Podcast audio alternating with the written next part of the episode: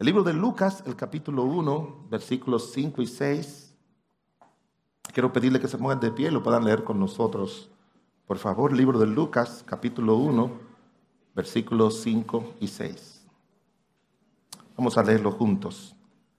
Hubo, quizás, yo, yo sé que la, la, versión las Américas comienza diferente, pero dice, ¿hubo en los días de Herodes? ¿Hubo? Léalo conmigo, aquí vamos. Hubo rey de Judea, siervo sacerdote llamado Zacarías de la de soñaba como mujer que se llamaba Elisa. Ambos eran justos delante de Dios y hacían irreprochables. Amén, amén. A eso es que yo le he puesto como título la, la combinación perfecta y espero en el Señor que todos los que estamos casados podamos disfrutar de una combinación perfecta que no es difícil en la vida matrimonial. Vamos a orar. Padre bueno, estamos tan agradecidos de ti, de la obra de tu gracia para con nosotros, la obra de tu gracia y de tu sola gracia con el establecimiento de esta iglesia. Y nosotros alabamos, bendecimos y exaltamos tu glorioso, precioso y divino nombre. Y te pido, mi Dios, que sea tu espíritu que traiga tu verdad y nos conceda, Señor, por la gracia de Cristo, ser ministrados de forma personal por ella. Para que sea un estímulo a cada uno de nosotros que como hijos tuyos estamos no solamente unidos a ti, sino también unidos a una relación matrimonial que tú mismo dices que es comparable con la unión tuya con tu iglesia. Tu siervo es incapaz de traer esa verdad por sí mismo y ruego que seas tú, Señor, a través de, tu siervo, que podamos oír voz de Dios y no de hombre. Y que si hay algún alma que todavía no tiene a Cristo en su corazón, tú le traigas a tus pies. A ti sea la gloria y la honra en el nombre de Jesús. Amén, amén. Gracias por sentarse. La historia de la redención del hombre, donde se inicia y quien nos señala son los cuatro evangelios, el evangelio de Mateo, Marco, Lucas y Juan. Pero solamente dos de ellos hablan acerca del origen terrenal de nuestro Señor Jesucristo, que son los evangelios de Mateo y Lucas.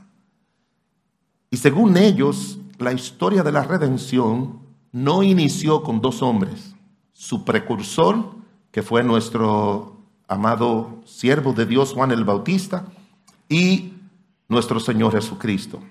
La obra de la redención, según lo que ellos relatan en sus escritos iniciales, comenzó con dos, con dos matrimonios. Los padres de Juan el Bautista, el precursor de nuestro Señor y de nuestro Señor Jesucristo. Estamos hablando de Zacarías y Elizabeth, como lo menciona aquí el libro de Lucas, y también de Jesús, de José y María. Y, estaremos viendo las razones por las que la historia de la redención comenzó con una pareja. Igual como la historia de la redención comenzó, o la, de la creación comenzó con una pareja humana, como fueron Adán y Eva, asimismo la historia de la redención, según nos relatan estos dos evangelistas, comenzó con ellos, con Zacarías y Elizabeth como los precausores de Juan el Bautista. Y algo que me llama mucho la atención es que de todas las parejas de la Biblia, de la única pareja de la cual se dice que ambos estaban a un nivel espiritual, que es el deseable del Señor, que estemos cada uno de los esposos, es, solamente lo dice, de Zacarías y Elizabeth. Ambos, dice la escritura, los describe como creyentes, como veremos con la palabra justo, los describe como creyentes apegados a los mandamientos de Dios y que se supone que una persona, un justo, una persona que ha sido justificado por el Señor y que ha sido formado por la palabra de Dios, su vida evidencie algo, como dice la escritura, que andaban irreprensibles, irreprochables en todos los caminos del Señor. Porque eso es al final lo que el Señor quiere con cada uno de nosotros, la inversión que Cristo ha hecho para salvarnos y Dios, el Padre y la Trinidad. La inversión que Él ha hecho a través de los siglos para que la palabra de Dios pudiera llegar a esta tierra y usted ni se imagina las luchas que ha tenido nuestro Dios para que la palabra de Dios que hoy tenemos con nosotros sea preservada y que nosotros seamos salvados e instruidos por ellos, es al final para que nosotros como creyentes podamos tener una vida irreprochable que honre a Dios, pero que también sea de beneficio para otros. A eso es que nosotros hemos llamado esa combinación perfecta cuando ambos cónyuges. En todos los años de vida, de ministerio que tengo, creo de todo corazón que pocas veces he podido identificar parejas que estén a ese mismo nivel en su vida espiritual. Y cada vez que hay problemas en el matrimonio, es una forma de saber que hay problemas de uno de ellos o de ellos con el Señor. Porque los problemas matrimoniales, no voy a hablar de los problemas familiares, porque eso tiene mucho, muchas aristas, pero los problemas matrimoniales de una pareja donde ambos tienen a Cristo en su corazón, siempre va a reflejar que de una forma u otra, uno de los dos o los dos están teniendo problemas con el Señor. Hay algún mandamiento que no se está obedeciendo, hay una transformación en su carácter que todavía no se ha dado, hay una falta de madurez espiritual y de discernimiento en uno de los dos. Y eso es la única razones, esas son las razones que crean los conflictos hoy en día que tenemos entre creyentes. Yo me la paso la semana entera, no voy a decir todos los días, con parejas en mi oficina. Parejas de cristianos, parejas de pastores, parejas de misioneros, gente que tienen un año, cinco, diez, veinte, treinta en el Señor y usted dirá, pastor, pero es que los problemas matrimoniales nunca van a acabar. No, hermanos, los problemas matrimoniales siempre van a reflejar una necesidad que tenemos nosotros de ajustar nuestras vidas al Señor y eso va a facilitar que nuestra unión con los demás esté en el mismo rango de obediencia y de agrado a Dios que lo que tenemos nosotros en nuestra relación con el Señor. Hay un proverbio que dice que cuando los caminos del hombre son agradables a Dios, aun con sus enemigos le hace estar en paz. Y si eso es con nuestros enemigos, que son meramente nuestro prójimo, ¿qué más tiene que ver con nuestra unión tan eterna y divina como tenemos nosotros en nuestra vida matrimonial, que Dios quiere que refleje su unión con, Él y la iglesia?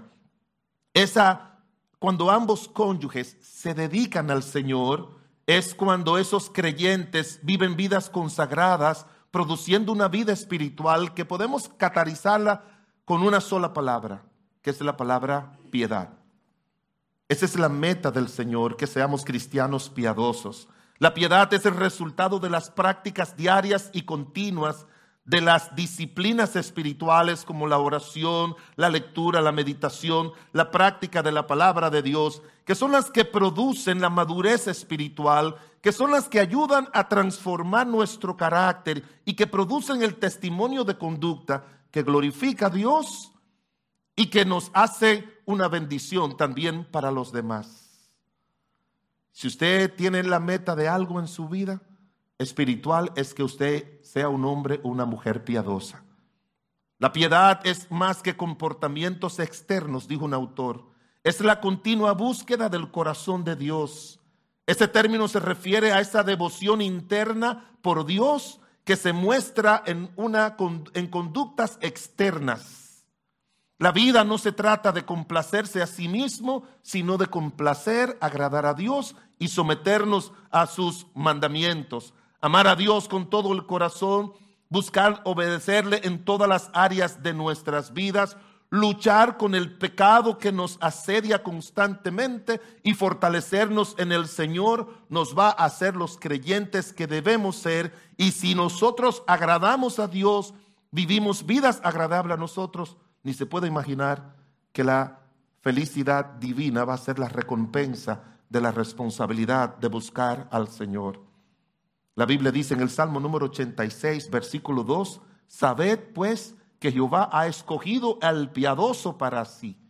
Si hay alguien que el Señor quiere tener cerca, es al piadoso, a la persona que tiene esa devoción al Señor. No, no, no solamente porque canta. A veces pensamos que la devoción a Dios solamente tiene que ver con cantar.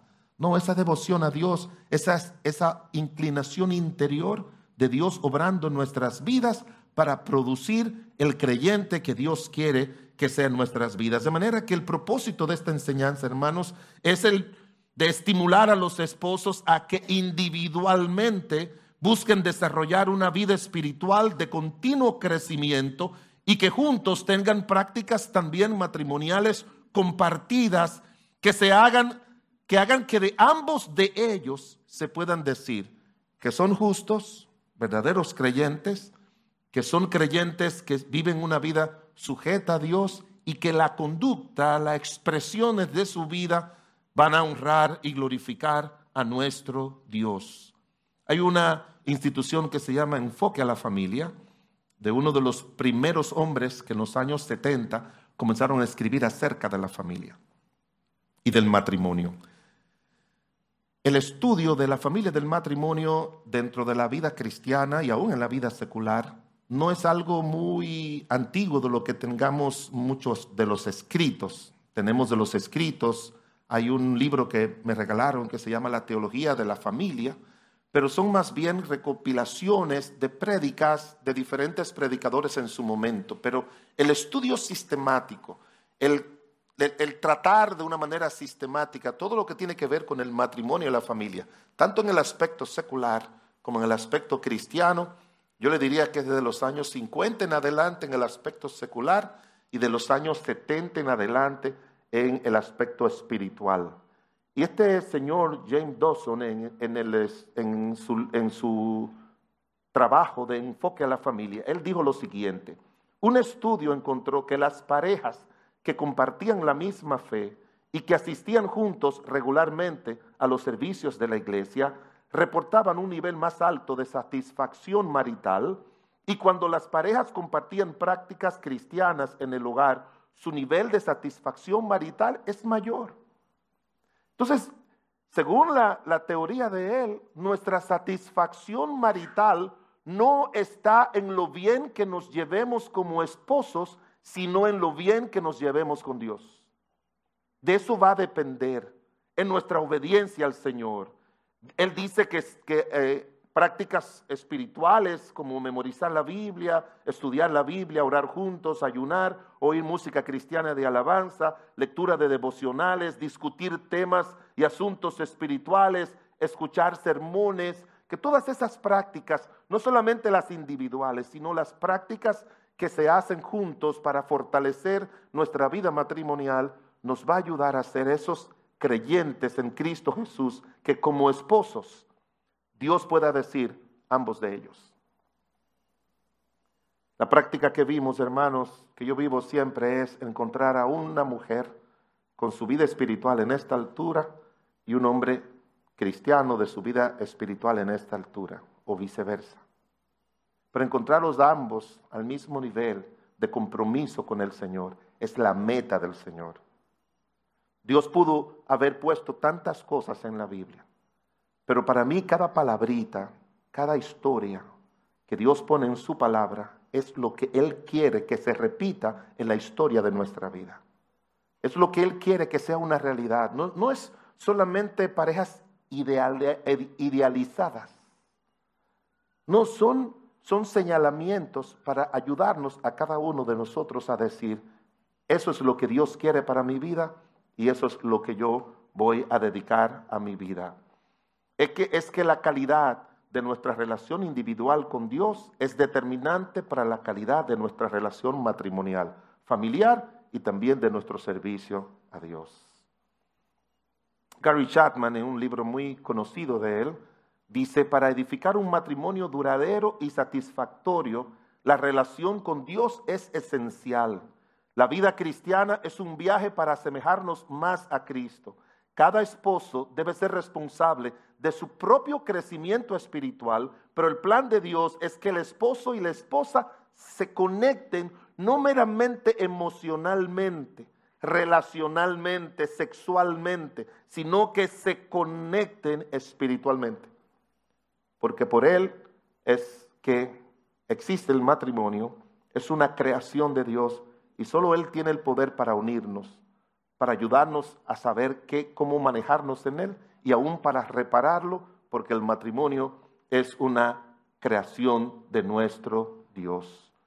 De manera que mi anhelo y el anhelo de mi corazón, y se lo digo delante de mi Dios, yo no me preocupo mucho de si mi esposa es una buena creyente, yo la ayudo todo lo que sea posible, pero mi mayor ocupación es yo serlo. Un autor dijo que uno no puede, uno no debe estar buscando la persona ideal, que uno tiene que trabajar para ser la persona ideal, el, el cristiano ideal, el esposo ideal. Y cuando tú te enfocas en el Señor y vivir para el Señor y aprender a caminar con el Señor, Dios se va a encargar de todo lo que tiene que ver con tus relaciones. Vamos a desarrollar buenas relación con el Señor, intimidad con el Señor, cercanía con el Señor. Y Él se va a encargar, por su gracia y misericordia, de hacerlo en nuestra vida matrimonial y también de hacerlo en nuestra vida particular. Yendo a, Zacarías y Elizabeth, podemos inferir un par de cositas. Primero, Zacarías era de descendiente de Aarón y también lo era Elizabeth. Ahora, estas eran las gentes que eran los conocedores de la palabra de Dios. Eran la gente que ayudaban al pueblo a acercarse a Dios. Eran la gente que de una manera u otra entendían que venían de una tradición, no solamente de una tradición religiosa, sino que venían de una, de una, de prácticas hogareñas y espirituales para fortalecer su vida. No tengo el tiempo para explicarle cómo se manejan todos los descendientes de Aarón que existen todavía en el mundo. Mire, los judíos tienen un control genealógico increíble. Usted va a Israel, si usted no ha ido a Israel, cuando yo estuve allá, ellos te dicen, si tú quieres, tú tienes alguna dudita de si tú eres descendiente de judío, tú puedes venir a buscarlo aquí. Ellos tienen ese control en cualquier parte del mundo. Y, ellos van criando a sus hijos con, esa, con ese trabajo. A un niño a los 12 años, cuando ellos lo formaban, lo entregaban al pueblo y le llamaban hijos de la ley. Hay algunos grupos de judíos que no le enseñan cuestiones eh, de, ciencia y de nada a sus hijos los primeros años, sino solamente las cosas de Dios. Ellos llegan a la conclusión a decir, si ellos son formados en los principios de Dios y aprenden a vivir para el Señor, después se le va a hacer fácil no solamente aprender todas las cosas que Dios ha creado, sino que van a ser responsables en la vida de darle continuidad a las cosas del Señor y van a ser de beneficio para la sociedad. Tienen una serie de, principios y de prácticas. En, Brooklyn, Nueva York, se encuentra la comunidad judía más grande del mundo fuera de Israel. Un sábado yo fui a caminar por ahí, fui en carro por ahí para ver y ellos inclusive, ¿sabe lo que hacen? Usted ve las damas en los parques, las mamás con las niñas en los parques. Y de la sinagoga sale el papá con el varón. Ellos, algunos de ellos, y hay diferentes grupos de ellos, algunos de ellos dicen, los varones necesitan más de Dios que las damas. A las damas se las damos en la casa. Hay otras sinagogas que entran todos, pero están enfocados en formar. Y, si, y si tú quieres ser un buen esposo, yo le pueden preguntar a mi esposa, no solamente todo es por la gracia de Dios, pero yo me esfuerzo en ser un buen esposo, pero fue por la formación que yo recibí de mi mamá. Cuando tú recibes buena formación espiritual, cuando a ti te levantan, desde que tú tienes uso de razón, mamá te levanta, como hacía ella antes de ir al colegio para tener el devocional familiar, que hoy en día muchísimas familias no lo tienen. Y después te enseña a orar, te enseña a ayunar, te enseña a depender de Dios, te, te modela cómo debe ser alguien en la casa. Se le va a hacer muy difícil a uno. Cuando tú te casas y tengas hijos, no va a ser lo mismo. Así que todos los, todos los días, desde que nuestros niños tenían dos o tres años, teníamos el altar familiar. Ahora que están casados, yo me lo llevo a comer a la casa con toda la familia y después que comemos con toda su familia y tenemos un tiempo de juegos y de diversiones o de conversación, antes que se vayan tenemos otra vez el altar familiar. Le damos continuidad a la formación espiritual de nuestros hijos. Porque de eso va a depender la calidad de esposo o de padres que ellos sean. Y yo le doy gracias a Dios que a los tres los vi llegar a, Cristo, a los tres los bauticé, a los tres los casé y los tres están viviendo y sirviendo al Señor con su familia. Y, yo me siento con ellos, como hacía Salomón, y le digo, hijos, tiene que ser el esposo que debe ser, tiene que ser la, esposa que debe ser me, siento con ellos constantemente. Tiene que ser el cristiano. Estás leyendo tu Biblia, estás orando, estás, estás congregando, ven a tiempo. Yo, yo estoy pendiente porque yo creo en criar hijos adultos. Yo, yo no creo que cuando se van de casa ya terminó mi trabajo. Porque nuestros hijos necesitan esa continuidad. Que, que, yo soy una bendición. Mi, mi, bisabuela era creyente, se convirtió en los años 40, mi mamá en los 50 y yo en los años 60 y mis hijos en los años 80. Somos cuatro generaciones y mi nieta que ya yo bauticé son cinco generaciones en Cristo. Porque cuando hay una continuidad de, de, enseñanza de las escrituras en el hogar, vamos a ver gente como Elizabeth y Zacarías, que se ve que hubo una continuidad de ellos y que cuando ya ellos se casan, y se forman en el Señor, no se le va a hacer difícil, hermanos, no se le va a hacer difícil a un buen cristiano ser un buen esposo, ser una buena esposa o ser un buen padre. No se le va a hacer difícil. Créame que no se le va a hacer difícil. Siempre me preguntan, pastor, ¿cuál es la clave para que yo pueda ser un buen esposo, una buena esposa, una buena madre, sea un buen creyente, sea un buen hijo de Dios? Dedícate a Él. Él te va a instruir. Sí, sí, pero específicamente, dígame algunas indicaciones acerca de cómo yo puedo ser un buen esposo. Y yo le digo, lee la Biblia. Entonces me dicen, sí, esa es eso es lo que todo el mundo dice, lee la Biblia, pero ¿qué de la Biblia? Yo le digo, lee toda la Biblia. Sí, bueno, pero algo del matrimonio. Bueno, déjame decirte lo que dice Paul Tree en su libro que estaba esperando. Ojalá que tú compres ese libro. ¿Sabes lo que dice Paul, Paul en su libro que estaba esperando, todos los versículos de la Biblia son versículos matrimoniales. Así dice él. Porque de una manera u otra te enseñan, te enseñan, todos los versículos de la Biblia te van a enseñar a ser un buen cristiano, todos los versículos de la Biblia te van a, a enseñar a ser un buen padre, todos los versículos de la Biblia te van a enseñar a ser una buena madre o ser un buen cristiano, un miembro de la iglesia. Porque ellos dos vienen de un linaje donde se formaban y se le hizo fácil darle continuidad a eso. Miren lo que dice el, viendo detalles sobre ellos. En el capítulo 1, versículo 6, dice que ambos eran justos delante de Dios. En primer lugar, ambos habían experimentado la obra salvadora de la gracia de Dios. La gracia de Dios está funcionando no después de Cristo. Ya con Cristo funciona de una manera plena. Pero la gracia de Dios comenzó en el huerto, de en el huerto del Edén, cuando el Señor mató unos corderitos para decirle a Adán y Eva, así no se trabaja con el pecado, con hojas. No se trabaja con hojas. El pecado no se cubre con hojas. El pecado se cubre con la piel de alguien que murió. Y cuando Juan el Bautista presenta a Cristo al mundo, ¿sabe lo que dice él? Este lo señala, este es el Cordero de Dios que quita el pecado del mundo. Es como llevándonos donde Adán y Eva. Allá nos está llevando y dice, quítate las hojas, quítate la religiosidad, quítate que tú eres bueno, que a mí me criaron desde pequeño en tal iglesia, quítate que tú te vas a salvar por ti mismo, quítate las hojas y cubre tu pecado con la sangre del Cordero.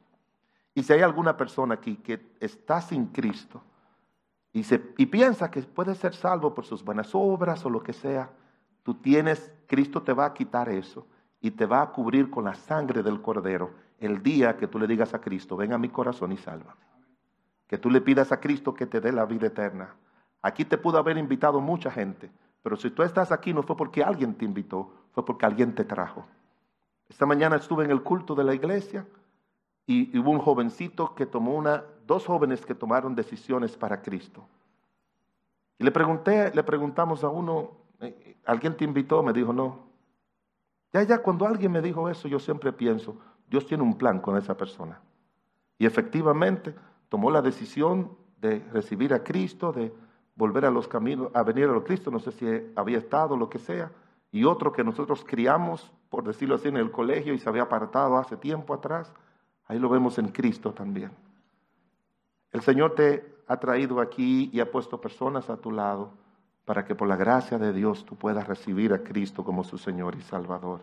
Porque la palabra justo significa de alguien que vive de acuerdo a las normas justas de Dios.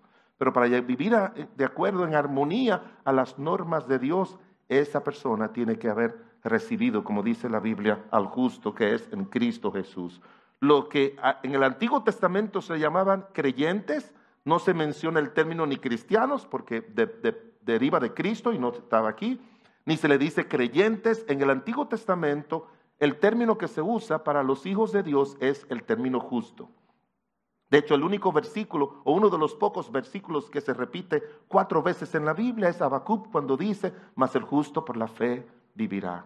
Y eso lo, se lo dijo Habacuc en el Antiguo Testamento, eso se menciona en el libro de Romanos, el capítulo 1, versículo 17, aparece en el libro de Gálatas y también en el libro de Hebreos. En todos los escenarios, la salvación es una obra de Dios, justificándonos por la obra redentora de Cristo y perdonando nuestros pecados. Y eso es lo que nos da entrada a nosotros a que Dios tome posesión de nuestras vidas y comience a señorear sobre nosotros. Son los creyentes que guían, no solamente son creyentes que encuentran a Cristo, sino son creyentes que también guían su familia a Cristo. En el libro de Génesis, el capítulo 6, dice, estas son las generaciones de Noé. Noé, varón justo, era perfecto en sus generaciones, con Dios caminó Noé. ¿Qué, qué espera el Señor? Dos cosas que nosotros como creyentes salvados y limpiados por la sangre de Cristo, comencemos a caminar con el Señor, a vivir una vida de intimidad con el Señor. Pero también dice la Biblia en el libro de Hebreos 11:7, por la fe Noé, cuando fue advertido por Dios acerca de cosas que no se veía, con temor preparó el arca en que su casa se salvase, y por esa fe condenó al mundo y fue hecho heredero de la justicia que viene por la fe. El justo no solamente está dedicado a caminar con el Señor, sino dedicado a que sus hijos también conozcan del Señor y vengan a sus pies. No le deje la evangelización de sus hijos a la iglesia. No se la deje. La evangelización de sus hijos es responsabilidad de nosotros, que tenemos que sentarnos y darle el Evangelio y hablarle del Señor, para que ellos en su momento y en su tiempo puedan venir a Cristo Jesús. El justo camina con el Señor, pero también ayuda a sus hijos a caminar con el Señor, que es nuestra responsabilidad mayor. Son también los creyentes que cualquier situación que se presenta en su, en su matrimonio, no solamente en su familia, sino en su matrimonio, la resuelven de una manera correcta, sin dañar, sin ofender. Debo poner un ejemplo. En el libro de Mateo 1.19 dice, José su marido, como era justo, no quería infamarla, sino que la pensaba dejarla secretamente. Ahora recuerdes de que a José María le dice, tú y yo estamos en el desposorio, nos hemos casado todavía, tú no puedes tomar posesión de mi cuerpo, aunque ya es como si fuera casado que estuviésemos, pero debo decirte que estoy embarazada. José pudo haber hecho un escándalo. José pudo haberle gritado, peleado, discutido, amenazado. José pudo haberla llevado a las autoridades, como dice la Biblia en el Antiguo Testamento, y pudo haber sido apedreada. Pero dice la Biblia que era un hombre justo y prefirió dejarla secretamente. Yo no le voy a hacer daño a mi esposa.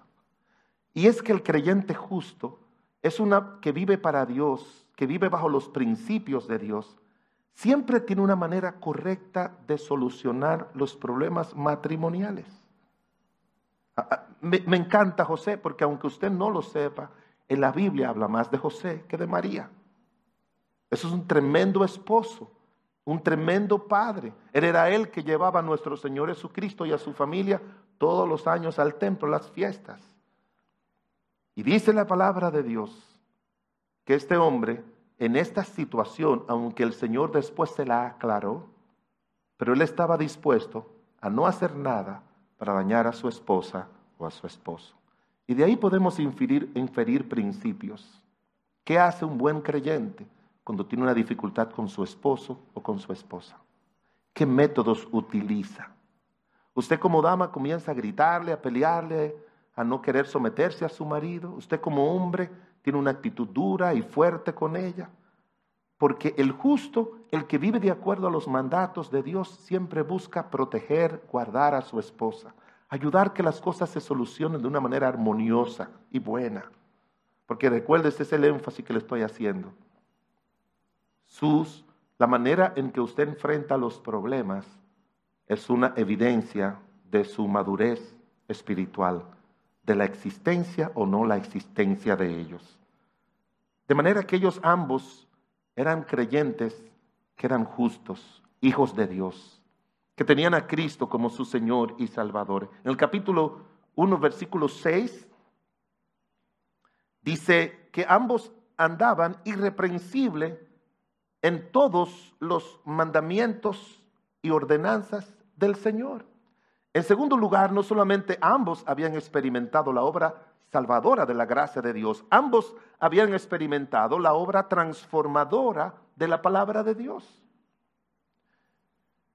Su vida era el reflejo de lo que la palabra de Dios había hecho en su corazón y en su persona. Esa transformación que produce la palabra de Dios porque por eso es que dice la Biblia que la palabra de Dios penetra hasta lo más profundo del interior, dice en, Hebreos 4:12. Hace su obra de enseñar, corregir, instruir y redarguir, redarguir, dice segunda de Timoteo 3:16, a fin de producir un hombre correcto, un hombre una mujer piadosa. La obra, la palabra de Dios no debe alojarse en nuestra mente. Hay demasiados creyentes que conocen, tienen mucha información de Dios, en su mente, pero no le conocen de una manera personal. Por eso dice el salmista, en mi corazón he guardado tus dichos, porque ese es el centro de comando. Y cuando en el centro de comando lo dirige la palabra de Dios, no va a haber pecado, no va a haber manera de que nosotros no salgamos victoriosos frente a las tentaciones y frente a las dificultades de la vida. No se puede quedar aquí, tiene que bajar aquí y no solamente en el corazón, dice la Biblia que penetra. Algunos de esos estudiosos hablan de que el paso del pecado por nuestras vidas ha producido daños intrapsíquicos. ¿Sabe lo que significa intrapsíquico? Que están en un lugar, nuestra conciencia, en lo profundo de nuestra mente, de nuestro ser, que uno no sabe cómo llegaron ahí y cómo nos han afectado. Esa es la razón por la que dice que la palabra de Dios penetra hasta partir el alma, las coyunturas y los tuétanos, discierne los pensamientos y las intenciones del corazón. Esa es la razón por que dice la Biblia que toda la escritura es inspirada por Dios y es útil para corregir, para instruir, para enseñar, para redarguir. Es, es que cuando el creyente hable las escrituras, tiene que saber que Dios va a hacer una obra transformadora en su vida. Que la palabra de Dios no es solamente algo informador en su vida, es algo transformador. Y por eso tenemos que ser asiduos leyentes, lectores de las escrituras. Cuando alguien me pregunta que cuál es mi salmo favorito, bueno, todo el mundo tiene un pasaje favorito de la Biblia, pero para mí el salmo más importante, es solamente una percepción mía, es el salmo número uno, porque yo creo que del cumplimiento del salmo número uno va a depender todo lo que presenta la Biblia en los otros 149 salmos. Porque dice que ese que no anduvo en consejo de malos, ni estuvo en camino de pecadores, ni en silla de escarnecedores se ha sentado. ¿Cuál es? Aquel que su delicia está en la palabra de Dios y en ella medita como de día y de noche. No, solamente que la lee, porque antes no se tenía la palabra escrita, pero se pasa la vida entera, el día entero, mirando, acomodando su vida a lo que dice la palabra de Dios. La meditación no es hablar, como algunos dicen, con su yo interno. La meditación es dejar que la palabra de Dios sea la que señoree y la que nos dé la respuesta a todo lo que pasa en la vida diaria de cada uno de nosotros. Y luego dice que será como árbol plantado junto a corrientes de agua, que da su fruto a su tiempo y su hoja no cae. Y lo más importante, todo lo que hace prosperará, da su fruto, porque nosotros tenemos que tener una vida fructífera, como dice la Biblia. El propósito de la elección que Dios hace para salvación, para mí tiene dos grandes propósitos. Dios nos elige, como dice la Biblia de Efesios, número uno, para que seamos de alabanza de su gloria y para que vayamos a, la gloria eterna. Y en segundo lugar, en el libro de San Juan 15, 16 dice, no me elegisteis vosotros a mí, sino que yo os elegí a vosotros, pero dice, para mí el propósito eterno de la salvación es la vida eterna. Pero el propósito terrenal de la elección es lo que dice San Juan 15, 16. Dice la palabra, yo os elegí a vosotros para que vayáis y que y llevéis fruto. Y así podemos glorificar a Dios. Y usted sabe que el fruto no es algo del que se puede beneficiar el árbol. El fruto es algo del que se puede beneficiar el que tiene el árbol. Y yo creo que los primeros que tienen que comer el fruto de nosotros son nuestras esposas y esposos, nuestros hijos, la iglesia, donde trabajamos, debemos ser cristianos fructíferos y somos transformados por la gloriosa palabra del Señor. En el capítulo 1, versículo 13, encontramos otras características de estos ambos buenos creyentes. Dice en el versículo 13, pero el ángel dijo, Zacarías, no temas, porque tu oración ha sido oída y tu mujer Elizabeth te dará a luz un hijo y llamará su nombre Juan. En tercer lugar, ambos habían experimentado la obra auxiliadora de la misericordia de Dios. No solamente la obra salvadora, no solamente la obra transformadora, sino también la obra auxiliadora. ¿Qué significa eso? Que por mejor que usted y yo seamos como cristianos, no podemos bajo ninguna circunstancia obtener todo lo que necesitamos y enfrentar todo lo que nosotros vivimos en esta tierra. Vamos a necesitar de un recurso que es el recurso de la oración. Recuerdo que alguien un día me dijo, si tú no eres un hombre de oración, tú no eres un hombre de Dios. Y yo tomé mucho en serio eso. Yo creo que si tú no eres un cristiano de oración, tú no eres un cristiano de Dios. Y nosotros que tenemos tantas responsabilidades, no como pastores, sino como padres o como esposos, necesitamos entender todo lo que abarca, poner nuestras rodillas y decirle a Dios tu obra. No, no, no, no puedo darle un estudio sobre la, la oración, que yo sé que ustedes probablemente lo han recibido aquí. Pero no hay nada que mueva el brazo poderoso de Dios, dijo Carlos Spurgeon, como la oración.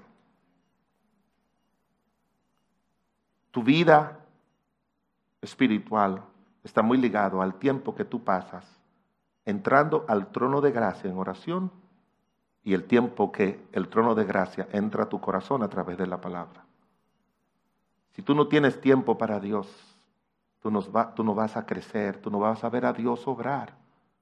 Dios es el que obra con su gracia y su poder y Él siempre obra en respuesta a la oración. Porque la oración es para quebrantar la autosuficiencia de nosotros. La oración es para que entendamos nuestras limitaciones. Cada vez que yo leo en Lucas 8 de ese hombre metido en su religiosidad, como era Jairo, y, que no quería saber del Señor Jesucristo, como los principales de la sinagoga fueron los que llevaron a Cristo a la, a la cruz. Fueron ellos los que lo entregaron. Y Jairo era parte de ese, porque era uno de los principales. Pero cuando tú ves que tu religión o lo que tú piensas o crees o tu distancia de Cristo es, tú eres incapaz y no te puede ayudar cuando tú ves a tu hijo que se está muriendo como estaba él, o tú ves a su hijo descarriado, o tú ves a su hijo en las drogas, o tú ves a tu, a tu hijo sufriendo o enfermo, o cualquiera que tenga, o cualquier situación que tenga, cualquier ser que tú amas. En mi imaginación pienso mucho en todo lo que Jairo hizo antes de decir, voy a dejar mi orgullo religioso, voy a dejar lo que este grupo dice. Y dice Lucas el capítulo 8 que él fue donde el Señor y se arrodilló y le dijo, por favor ven, que mi hija se está muriendo. Y Dios no va a hacer nada que no sea en respuesta a la oración. Tenemos que clamar a Él. Tenemos que suplicarle a Él. Este, este, era un hombre de oración. Todo creyente piadoso va a ser un creyente de oración, que depende de Dios para todas sus necesidades, circunstancias de la vida que todas las cosas que necesitan en su vida, matrimonio y familia, las obtiene por sus visitas diarias al trono de la gracia en oración, en clamor y en humilde súplica a Dios. La oración es la disciplina cristiana a través de la cual las promesas de Dios se hacen realidad. Los conflictos matrimoniales y familiares se resuelven. Las bendiciones de, Dios llegan. La cobertura de protección de Dios se mantiene sobre nuestros hijos. La fe crece y la oración matrimonial y familiar debe estar presente también en nuestras vidas, igual que la oración personal. Isaac era un hombre piadoso y un buen esposo, pero tenía la, vio la dificultad en su vida matrimonial de que su esposa no tenía hijos. Duró 20 años para que su esposa tuviera hijos. Yo no puedo decirle ni especular qué pasó, pero probablemente Dios esperó hasta que él orara, porque dice la palabra de Dios en el libro de Génesis, el capítulo 25 y el versículo 9. Oró Isaac a Dios por su esposa. Y Dios le concedió no un hijo, sino dos. Porque recuérdese lo que dice Efesios, que Él nos da más abundantemente de lo que pedimos o de lo que entendemos.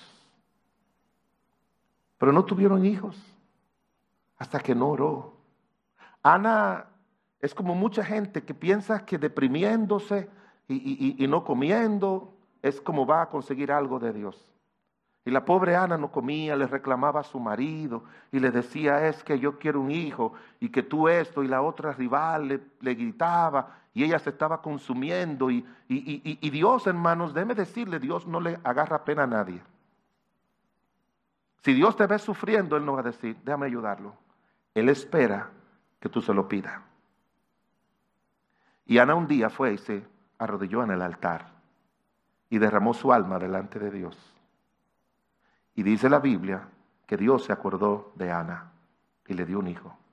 Dios se va a acordar de ti cuando tú te acuerdes de él. Cuando te acuerdes de pedirle, de suplicarle, de clamarle. No, espere, como decimos nosotros, que la bendición de Dios va a venir por default, o sea, que va a venir como porque tú eres creyente. No, no, no, no. Va a venir si nosotros clamamos. Yo me imagino Jeremías. Jeremías decía, yo soy un siervo de Dios y caí preso en la cárcel, así que Dios me va Dios me va a sacar de aquí y pronto va a mandar a alguien y pasó un día y dos días y la cosa estaba mal y entonces él le escribió y le dijo, Jeremías, lo mismo que yo le pido a los hijos míos, te lo pido a ti. Y le dijo, clama a mí y yo te responderé. Pero tiene que clamar. No espere que va a ser algo automático. Y no podemos pensar que nada va a venir automático. Tiene que ser por oración. ¿Usted recuerda que Dios sacó a Pedro de la cárcel cuando cayó preso? En Hechos capítulo 12, que lo tenía listo para matarlo al otro día. Y el ángel lo sacó. ¿A dónde fue que Pedro fue cuando lo sacaron? Él no fue a su casa. Él fue a donde estaba la mamá de Juan Marcos, su casa, María y un grupo de creyentes orando. Y como dijo un autor, el ángel sacó a Pedro de la cárcel, pero la oración trajo al ángel. Es, es, es la oración la que trae la liberación. No, esperen, no, no, no hagan nada, no oren. Pedro, la llave del reino, no se preocupe, Dios se va a encargar. No, ellos oraron y Dios obró. Necesitamos entender, hermanos, que tenemos responsabilidades muy grandes en la vida como esposos, como padres, como cristianos, como empresarios, como trabajador común, que usted y yo tenemos que sostener todo eso en oración. Tenemos que aprender eso. Versículo 15 del capítulo 1 de Lucas. Dice, porque será grande, hablando del Hijo que Dios le va a dar delante de Dios, no beberá vino ni sidra y será lleno del Espíritu Santo, aun del vientre de su madre. Ambos no solamente habían experimentado la obra salvadora, la obra transformadora, auxiliadora del Señor, sino también la obra reproductora de Dios. Tener un hijo son aquellos a quienes Dios les confía traer al mundo, aquellos con quien Dios ha de tener un plan personal, ministerial. Samuel vino de una pareja piadosa, que fue Ana y Elcana. Juan el Bautista vino de una pareja piadosa, que fueron Elizabeth y Zacarías. Nuestro Señor Jesucristo vino a través de una pareja piadosa, como fue José y María. La piedad individual de los esposos como padre es determinante para la calidad de la vida espiritual, mental, emocional y física de sus hijos. Un autor llamado Jairo Carvajal, en un libro llamado Una familia conforme al corazón de Dios, dice lo siguiente. La influencia que ejercen los padres sobre los hijos es decisiva para determinar su éxito o su fracaso en la vida. Y esa influencia de los padres sobre los hijos va a depender de la influencia de Dios sobre los padres.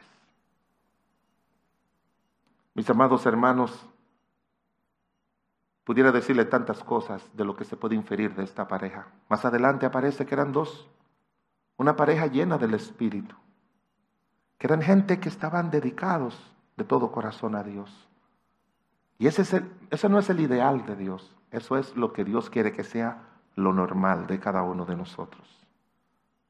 Cuando no existe un matrimonio donde ambos cónyuges no son piadosos ni espirituales, hay problemas, hermanos. Cuando uno de los dos no lo es, se enfrenta a las dificultades de la vida solo. El pobre Job lo perdió todo, pero su esposa no estaba al mismo nivel espiritual que él. Y la recomendación que le dio es, maldice a Dios y muérete. Así que él estuvo solo, sus amigos lo dejaron, pero lo más importante es su esposa. Hermanas, ustedes tienen que crecer espiritualmente. Y si Dios le ha dado un hombre de Dios, un hombre espiritual, ustedes deben acompañarlo en esos momentos difíciles y decirle, ven acá, mi amor. ¿Sabe lo que dice la Biblia en 1 Corintios 7? En 1 Corintios 7 dice que uno no puede negarse a cumplir el deber conyugal. Y el único paréntesis permitido es para que ambos se dediquen a la oración, a fortalecerse, a ayudarse. Hace un tiempo atrás, no de nosotros, pero asuntos relacionados con nuestros hijos, estábamos mi esposa y yo tan preocupados con uno de los hijos, tan preocupados. Ella me dijo, tú aconsejas a mucha gente, ¿por qué tú no lo aconsejas? Yo le dije, yo estoy cansado de aconsejarle. Y yo le dije, no te preocupes, que yo vengo de una mamá que yo sé lo que hacía cuando había problemas. La agarré por la mano y le dije, vamos a usar esta, este símil del Antiguo Testamento, de Moisés, de Elías y de Cristo, que duraron 40 días orando. Todas las noches tú y yo nos vamos a arrodillar. Y por 40 días vamos a clamarle a Dios. Eso no es un número mágico, sino solamente tomando una pauta bíblica. Y por 40 noches Todas las noches nos arrodillábamos a orar. Y cómo Dios obró. Pudimos juntos espiritualmente enfrentar eso y ver cómo Dios obró. Porque a veces esa impotencia que sentimos en nuestras situaciones matrimoniales y familiares, solamente agarrándonos juntos, recordando lo que dice Mateo capítulo 18, versículo 9, si dos de vosotros, oiga bien, dos de vosotros se pusieran de acuerdo en alguna cosa aquí en la tierra y le pidieran al Padre, que dice la Biblia, le será hecho por mi Padre celestial. Tenemos que estar a ese nivel espiritual para enfrentar juntos los desafíos y aflicciones de la vida. Pero si eso no sale, la esposa sola o el esposo solo lo van a enfrentar. Otro más es enfrentar solo la vejez. De Lot se dice que era un hombre justo, Pero de su esposa dice la palabra de Dios que no era una mujer muy espiritual porque ella tenía su corazón en Sodoma. Y lo tuvo que enfrentar en una cueva con dos hijas contaminadas por la gente de Sodoma, que buscaron una manera inmoral y mundana para reproducirse y sin su esposa. Porque su esposa prefirió más el mundo que la salvación que Dios le estaba dando. Pero también si uno de los dos no son ambos espirituales, van a enfrentar los peligros solos. Hay una pareja en la Biblia de Nabal y Abigail, en el primer libro de Samuel 25. Vino un peligro y Nabal no buscó la ayuda de Dios. Y Abigail, una mujer sensata, él era un hombre de un corazón duro. Y a veces me duele cada vez que, que veo hombres con ese carácter duro, no transformado que son fuertes, duros. Yo, he estado al lado de mujeres. Yo recuerdo que fui al cementerio en una ocasión y, estaba, fui a, acompañar a alguien que murió y vino una, vino una dama, vino una dama que conozco hace muchos años, miembro de otra congregación, y se me paró al lado y le comencé a preguntar por su esposo, que tenía un problemita de salud que Dios ha ayudado. Y sin yo decirle nada me dijo, yo no sé cómo yo sigo con un hombre tan duro como este. Y es un creyente de años, de más de 40 años en el Señor. ¿Cómo es que, cómo es que un hombre puede leer la Biblia, ver todas las circunstancias que vienen y no humillar su corazón y aprender del maestro que decía, aprende de mí que soy manso y humilde de corazón? A veces algunos hombres piensan que la dureza significa hombría. No, no había nadie más hombre en esta tierra que Cristo, pero tampoco nadie más manso y humilde que Él. Y Abigail tuvo que enfrentar solita los peligros que venían y librar su familia. Pero cuando ambos cónyuges son salvos, piadosos, nutridos de la palabra de Dios, con un carácter transformado por el Espíritu de Dios, son creyentes elegidos para traer al mundo siervos especiales de Dios, como le dije, de Ana y el Cana, de Zacarías de Elizabeth, de José y de María. Son creyentes que son unidos por Dios con un propósito eterno, como menciona a Boz y a Ruth, que Ruth dice la palabra de Dios, que era una mujer piadosa, era una mujer virtuosa. Y Boz, un hombre que quería hacer las cosas tal como está escrita en la palabra de Dios. Son aquellos que son usados por Dios para el beneficio de la obra de Dios. La parejita más linda que hay desde el libro de Romanos hasta el libro de Apocalipsis es Aquila y Priscila. Una parejita, espirituales y fueron de tanta bendición para la obra de Dios en diferentes iglesias y ciudades y al final terminaron poniendo una iglesia en su casa. No creo que tenga que darle más argumentos para que usted entienda de que la combinación perfecta es un esposo y una esposa que son buenos creyentes que caminan con Dios, que su vida y sus conductas y sus palabras dan testimonio de que son gente que ya han experimentado la obra salvadora del Señor, que han experimentado la obra transformadora que hace la palabra de Dios, la obra auxiliadora, porque dependen del auxilio de Dios a través de la oración, pero también la obra reproductora, que sus hijos, como dice la Biblia, camina el justo en integridad y sus hijos son dichosos después de él. Termino con una declaración de nuestro gran admirado Carlos Spurgeon. Spurgeon dijo, cuando el hogar se conduce por la palabra de Dios, se les podría pedir a los ángeles que se queden con nosotros y no se encontrarían fuera de su medio ambiente. Que Dios le bendiga.